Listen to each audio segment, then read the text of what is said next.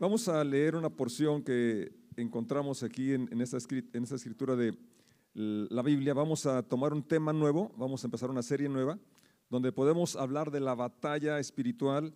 Y nuestro tema central eh, va a ser Efesios, o el texto central va a ser Efesios 6, donde habla, donde Pablo dice que la lucha no es contra carne y sangre. Y vamos a tener esto en nuestra mente, ¿verdad? Al, entender, pues, que los problemas, los conflictos que, que, surgen generalmente son interpersonales y no es con la persona con la que tenemos la, la lucha, ¿verdad? Y aún más allá que lo que Pablo aquí menciona, eh, las huestes eh, celestiales, el maligno, es la lucha interna de qué decidir cómo actuar nosotros. Vamos a movernos por nuestra humanidad egoísta o vamos a imitar a nuestro Señor y Maestro que es Jesucristo, que siempre actuó, Él siempre movido por amor. Salomón dice que es mejor dominarse a sí mismo que ser valiente, que es mejor controlar su espíritu que conquistar una ciudad. Entonces, hoy vamos a empezar esta, esta serie, eh, se titula La batalla espiritual, pero de esa perspectiva, no tanto el asunto contra los demonios, sino contra nuestra naturaleza que tiende a guiarnos afuera de la voluntad del Señor y tomar la determinación de que nuestras decisiones sean guiadas por el Espíritu Santo, sean guiadas por Dios y de esta manera honrar a Dios y de esta manera tener paz, tener una conciencia tranquila, ¿verdad? Donde podemos sentir que vamos haciendo la voluntad de Dios. Las decisiones diarias traen resultados eternos. ¿Puede decirlo conmigo? Las decisiones diarias traen resultados eternos. Así es. Entonces, que Dios nos, nos dé su gracia para que en este año que estamos recién iniciando, pues todavía estamos en primer mes del año, ahí están todavía las, las decisiones, los propósitos para este año. Espero que no haya menguado ese entusiasmo con el que arrancamos el año, ¿verdad? De hacer ejercicio, de, de leer la Biblia, de ayunar, no sé, a ver quién tiene ahí en sus metas este año. Eh, tener una vida espiritual más desarrollada, más cerca de Dios, una intimidad más próxima con Dios, ser más eh, eficiente al, compartir, al predicar la palabra. Bueno, yo creo que serían, eh, si no lo teníamos, añadirlo a nuestra lista de buenas metas, ¿no es cierto? Estar en una comunión más estrecha con Dios, disfrutar de nuestra familia, porque la verdad es un privilegio. Bueno, entonces, si hoy podemos reforzar eh, y unirnos a la meta de Dios, que es que nuestro corazón, nuestra vida, nuestro carácter se asemeje más a Jesucristo, entonces podríamos ir avanzando, ¿verdad?, en el propósito eterno que Dios tiene para cada ser humano, para cada persona, que podamos ser transformados, tener una restauración integral en, nuestro, en nuestra mente, cuerpo y espíritu, y una vida familiar armoniosa, una vida familiar satisfactoria que tanto urge en nuestros días. Dios nos permita entonces elegir, hablar y actuar como nuestro Maestro, como nuestro Señor, como nuestro modelo que siempre está para inspirarnos y llevarnos a escoger lo mejor. Salomón dijo, no te fíes en tu propia sabiduría, no te fíes en tu corazón, vamos a confiar en Dios, entonces Él va a enderezar nuestra forma de vivir, nuestros senderos, nuestro, nuestro caminar. Si nosotros podemos recordar que somos importantes y valiosos delante de Dios, porque Él estuvo tan, eh, eh, es decir, nos valora tanto que estuvo dispuesto a morir por nosotros, a morir por ti, a morir por ti. De una forma individual, Él dio su vida por cada uno de nosotros. Eso nos muestra el gran aprecio y valor que tiene cada ser humano para, por las personas. De tal manera amó Dios al mundo, o sea, a las personas, que ha dado a su Hijo unigénito para que todo aquel que en Él cree no se pierda, mas tenga vida eterna. Dios creó al hombre, al ser humano, a su imagen y semejanza. Entonces, son principios que deben estar siempre en nosotros, porque cuando pensamos que no valemos, entonces hacemos eh, cosas que nos dañan a nosotros y dañamos a otros. Cuando pensamos que una persona no vale tanto o vale menos que yo, entonces también la tratamos de una forma injusta. Entonces, son cosas que, que el Señor vino a ordenar en nuestras vidas y corazones, podamos saber cómo somos amados, ¿verdad? Lo hemos cantado de una forma incondicional, nos ama el Señor pero que también aquella persona y que esas personas difíciles de tratar, también las ama el Señor, igual que a mí. y ese es entonces eh, el reto que tenemos, ¿no? De poder tratar a cada persona con el respeto que merece, dada que es una persona hecha a la imagen y semejanza de Dios y que podamos entonces eh, cumplir lo que Dios quiere que hagamos, extender su reino aquí viviendo con justicia, haciendo lo correcto y restaurar, ¿verdad? Y traer la paz a, este, a esta tierra, que es la tarea que tenemos como iglesia, como creyentes, como hijos del Señor. Entonces vamos a, leer, primero quisiera que leyéramos este, este versículo que, mencioné de, Proverbios, donde Salomón dice en el capítulo 16, verso 32, en la traducción lenguaje actual dice, vale más ser paciente que valiente, vale más dominarse uno mismo que dominar a los demás. Lo voy a leer en otra versión, es una paráfrasis que se dice, se titula Dios habla hoy, o es el nombre de esta paráfrasis o esta Biblia, esta traducción.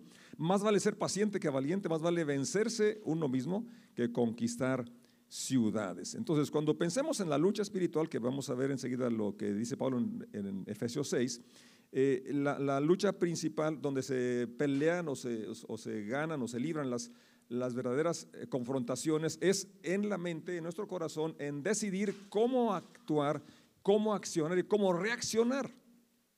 Eso es lo que Salomón está diciendo. Es mejor que puedas controlarte, que tengas dominio propio, que te domines a ti, que dominar a los demás.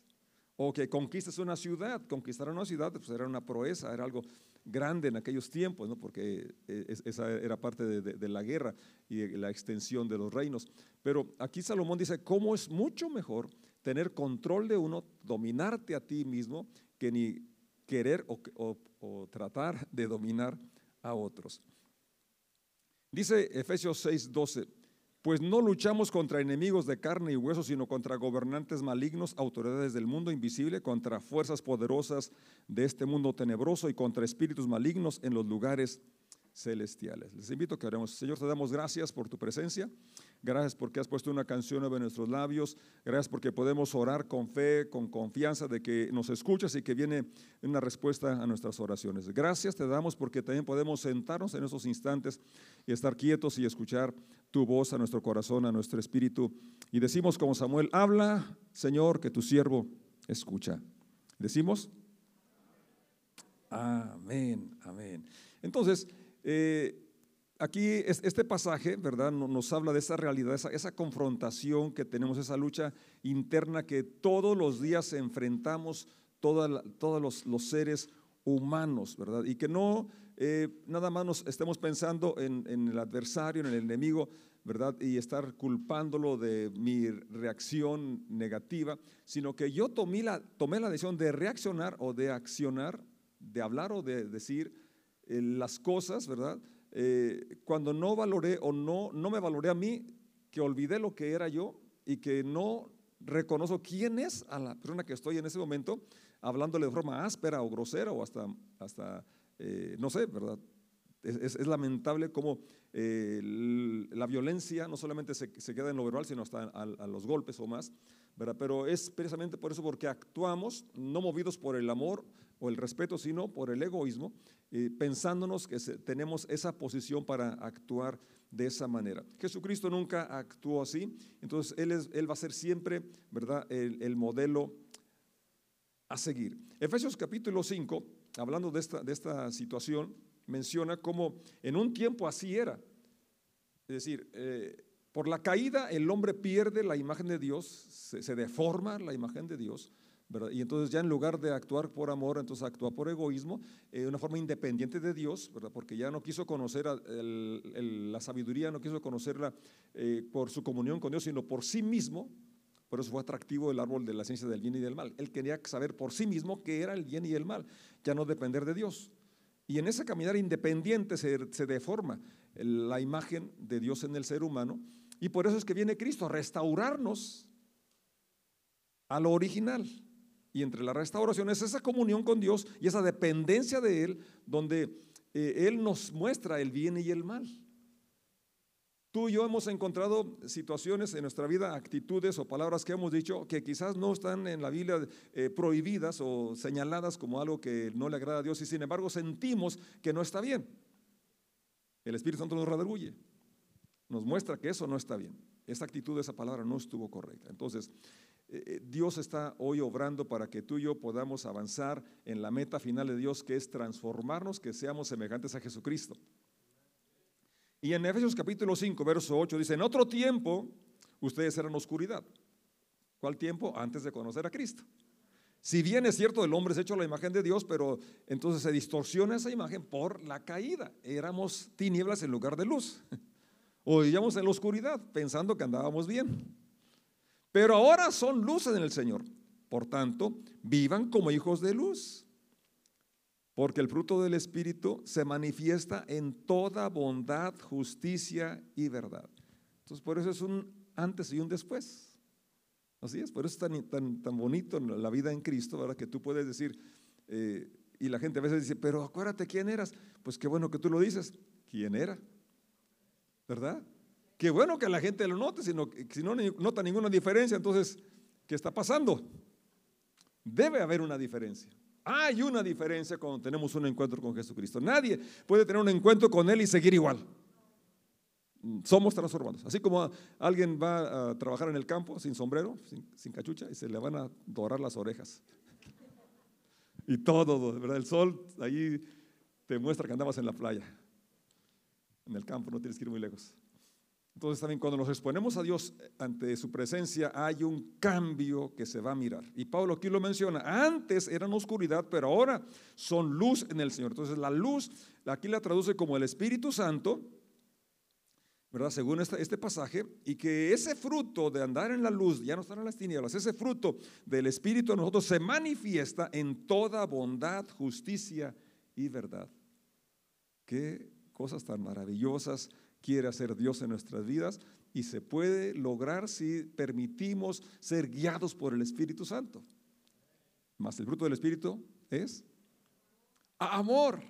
Y luego describe cómo se ve ese amor, cómo se manifiesta y trae las demás cosas, los ingredientes que, que anhelamos vivir y que la gente necesita también disfrutar. Bondad, justicia y verdad. Entonces, el autor aquí deja claro ¿no? que la, pelea realmente no es con nuestros semejantes, no es con, con las personas, ¿verdad? Por, por muy eh, provocativa que sean sus acciones o palabras, sino que es la forma de poder nosotros conocer nuestras intenciones, conocer nuestros pensamientos y no culpar a otros por nuestra reacción. A toda acción hay una reacción, es cierto, pero cada uno somos responsables de nuestras reacciones y acciones. Que tú me debes enojar. ¿Cómo que yo te hago enojar? Tú decides enojarte. Sí, ante una provocación no puedes culpar al que provoca, porque finalmente cada uno decide y es responsable de sus reacciones y acciones.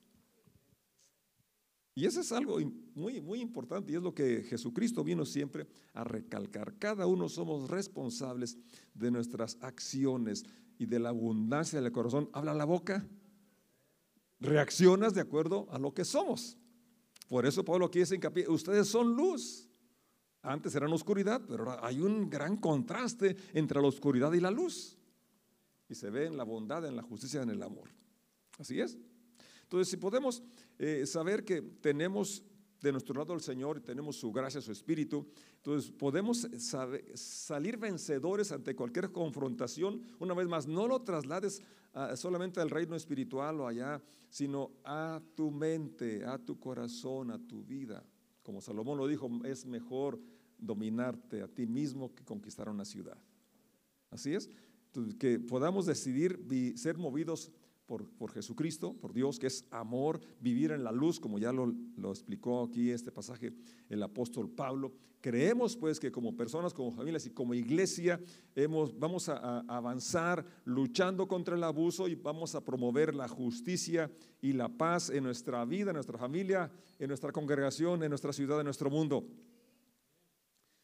Juan 1.14, un versículo muy precioso, nos habla de cómo el verbo se hizo carne y habitó entre nosotros. Dice la NTV, entonces la palabra se hizo hombre y vino a vivir entre nosotros. Estaba lleno de amor inagotable y fidelidad.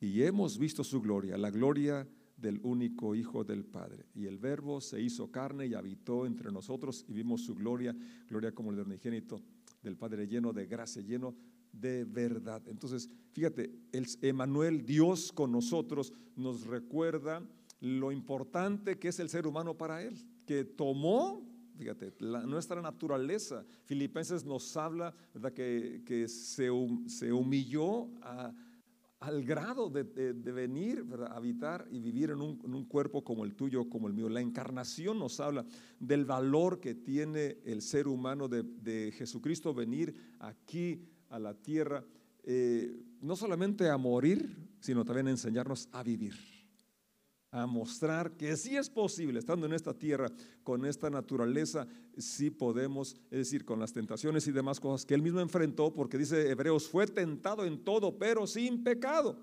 Hablando pues que él, él, conoce nuestra condición y se compadece por lo mismo, pero también él estuvo en esta condición y no podemos excusarnos. Es que esta tentación fue fue más grande.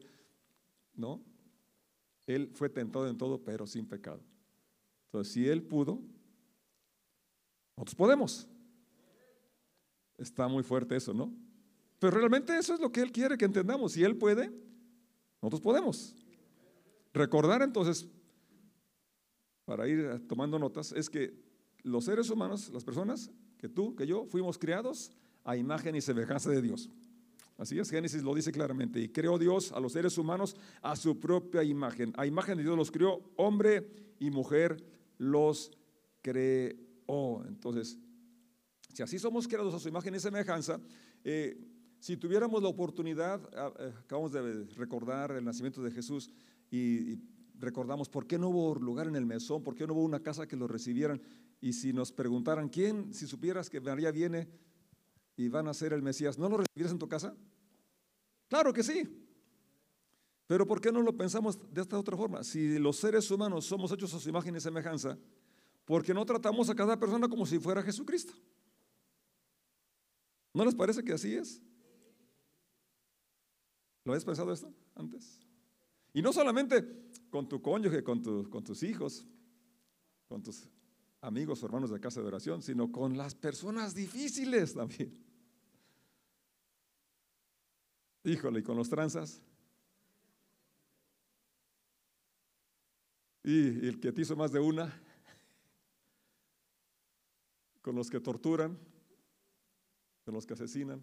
Por eso Pablo dijo que él era el peor de los pecadores porque él fue un torturador, es un asesino.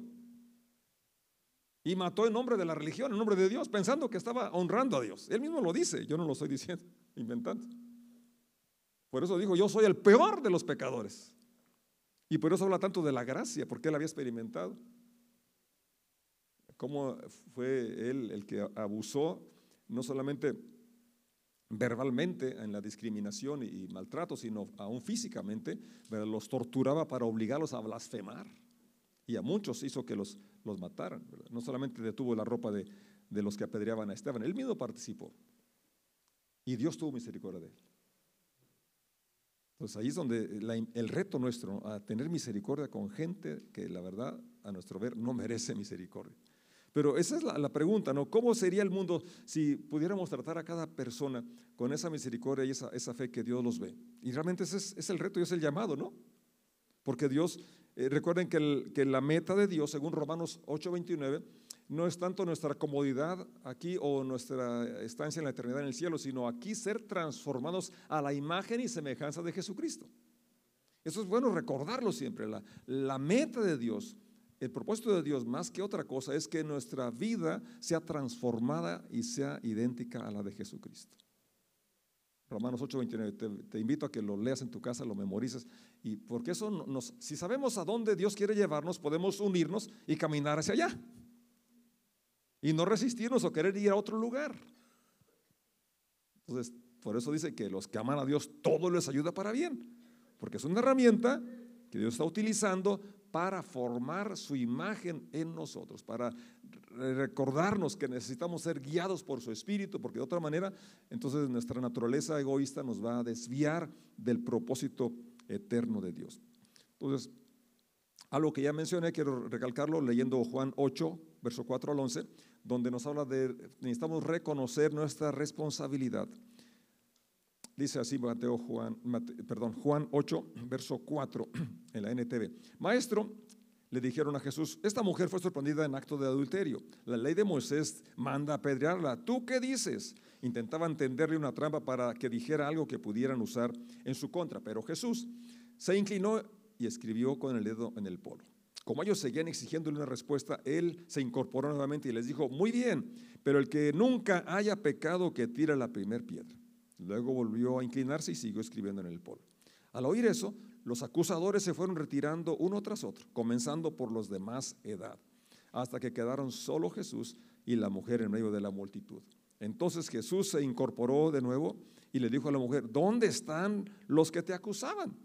Ni uno de ellos te condenó, ni uno, Señor, dijo ella. Yo tampoco, le dijo Jesús, vete y no peques más.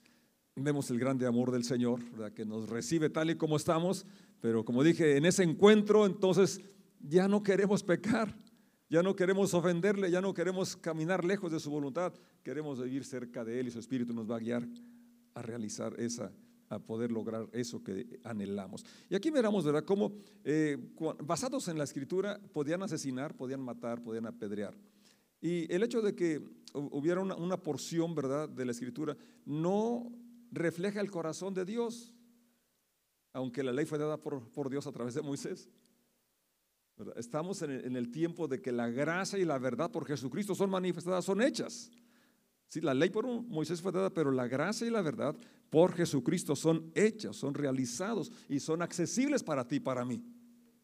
Entonces, el hecho de que la mayoría lo hagan, eso no lo hace bueno. Lo repito, el hecho de que todos lo hagan, eso no lo hace correcto.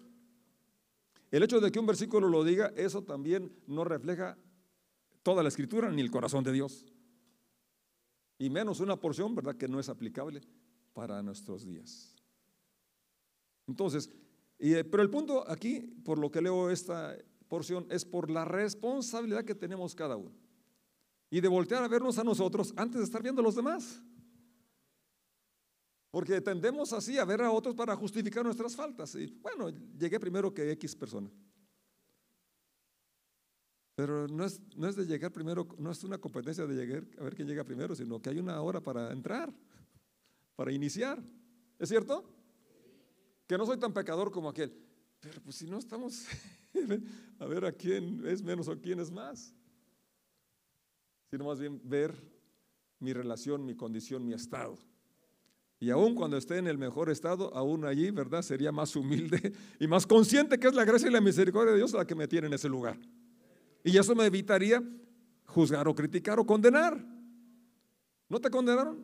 no, nadie me condenó. Pues ni yo te condeno. Entonces, si Dios no nos condena, ¿quién soy yo para condenar a otro? Como dijo Pablo también, ¿verdad? ¿Tú quién eres para juzgar al siervo ajeno? Si cae o está en pie, para su Señor lo hace. Y poderoso es el Señor para sostenerlo. ¿Qué liberador es esto, no es cierto? No es nuestro trabajo ser inspectores o andar juzgando, sino más bien vernos a nosotros. Entonces, cuando cambiamos el enfoque, en lugar de ver el error o la condición de otro, yo veo mi condición. Amén. Veo, ¿verdad? El privilegio que tengo de acercarme al Señor y también ¿verdad? De enmendar aquellas cosas que tengo que, que arreglar, porque estamos en ese proceso todos. Estamos en un proceso constante. Dios está trabajando en nosotros y eso es bonito, porque Dios no va a dejar nada a medias, ninguna obra inconclusa. Él va a terminar lo que inició en nuestro corazón. Y eso nos da mucha confianza. ¿Así es? Amén. Otro, otro pasaje quiero que leamos así rápido es Juan, primer, eh, Juan capítulo 13, versos 12, donde nos habla el Señor de ese incidente cuando Él lava los pies. Y Él dice así, después de lavarle los pies, verso 12, 13, 12 de Juan, se puso otra vez el manto, se sentó y preguntó, ¿entienden lo que acabo de hacer? Ustedes me llaman maestro y señor y tienen razón porque lo soy. Dado que yo, su Señor y Maestro, les he lavado los pies, ¿ustedes qué? Entonces hay cosas que debemos hacer, ¿verdad? les di mi ejemplo para que lo sigan, hagan lo mismo que yo he hecho con ustedes. Qué ejemplo tan tremendo, ¿no? De, humildad, de servicio, de valorar a las personas. Eran sus seguidores y y como ya lo vemos en sus testimonios, pues tenían todavía una fe muy débil y, e incluso lo dejaron el día de la crucifixión. Y después en la resurrección todavía estaban dudando la mayoría de que fuera realidad. Sin embargo, Él los amó siempre. Así es. Entonces tenemos el ejemplo del Señor poder ser ahora, como Él dijo, mansos y humildes de corazón y depender de su presencia en nosotros y que nos toca a nosotros, a ti y a mí, extender su reino de amor y de justicia. Eh, cuando ya antes de la ascensión, después de la resurrección, le preguntan los discípulos, Señor, ¿vas a restaurar el reino de Israel en estos días? No les toca a ustedes saber los tiempos y las sazones que el Padre puso en su sola potestad, pero recibirán poder. ¿Recibirán qué cosa? Poder, la facultad, la capacidad de poder ahora vivir a la altura de lo que Dios quiere. Y cuando reciban ese poder me van a ser testigos, ustedes van a poder testificar de mí, serán la muestra de ese poder del Cristo resucitado y de que son mis seguidores. Entonces podrán hablar de Él, podemos hablar de Él, en, allí en Jerusalén, en Judea, en Samaria y hasta lo último de la tierra. Ese es el plan de Dios para nuestra vida. Que guiados por su Espíritu, ese poder, entonces produzca los frutos del Espíritu que glorifican a Dios, los frutos que nos llenan de paz, de esperanza, vivencias, ¿verdad? De, la presencia de Dios en nuestras propias vidas. Entonces, para cerrar, vamos a, siempre a mirar al, Señor Jesús, como Él siempre fue movido por, la misericordia y el amor a, la humanidad, sin, sin, importar la condición en la, que, en la, que, se encontraba la gente. Cuando lo criticaron porque se juntaba con los pecadores, digo, pues es a los que vine. Por eso vine. El sano no tiene necesidad de del médico, pero los que estamos necesitados, enfermos, sí, acudimos a Él. Y qué bueno que tenemos esa comunión con Él. En, el mundo hay grandes instituciones como hospitales, escuelas, que se inspiraron de, de ver la vida de Jesucristo. ¿Nos inspira a ti y a mí? Entonces, que podamos promover la paz, la justicia podamos tomar decisiones que honren a Dios, que nos traigan también a nosotros esa conciencia tranquila y podamos bendecir a los que están a nuestro alrededor. Podamos siempre, según lo que dice San Juan 14, 12, todo el que cree en mí hará las mismas obras que yo he hecho y aún mayores. Qué tremendo. Eso lo dice el Señor de la iglesia. Eso lo dice Jesucristo que tú y yo como sus seguidores podríamos hacer lo que Él hizo y aún cosas mayores. Entonces podemos llenarnos de fe, de expectativa, de esperanza de que en este año que estamos iniciando podremos extender el reino de Dios en nuestra vida, empezando en nuestra vida, en nuestro, en nuestro hogar y en los lugares donde convivimos, en el trabajo, donde quiera que vayamos, podamos vivir como hijos de luz. Vamos a estar de pie. En San Juan 16 también el Señor les dijo, les conviene que me vaya, porque si me voy les voy a enviar el consolador. Fíjate, ¿cómo es posible que si estás con el Maestro, con el Señor, ya lo habían ellos entendido que era el Mesías esperado, Emanuel, y ahora él dice que si me voy, más bien les conviene que me vaya. Pero ¿cómo, cómo es esto? Sí, porque si me voy les enviaré el consolador, les enviaré el Espíritu Santo. Entonces, por eso es que él dice, que podríamos hacer lo que Él hizo. Porque lo que nos mueve, lo que movió al Señor fue su amor, fue el amor. Entonces Dios es amor. Si nos mueve el amor, si nos mueve su espíritu, vamos a hacer las cosas que Él hizo y aún mayores. Que podamos creerlo esto y empecemos a actuar hoy eh, decidiendo, movidos por su espíritu, por su amor. Y eso será evidente así como es tan evidente que es de día y no de noche, porque somos hijos de luz.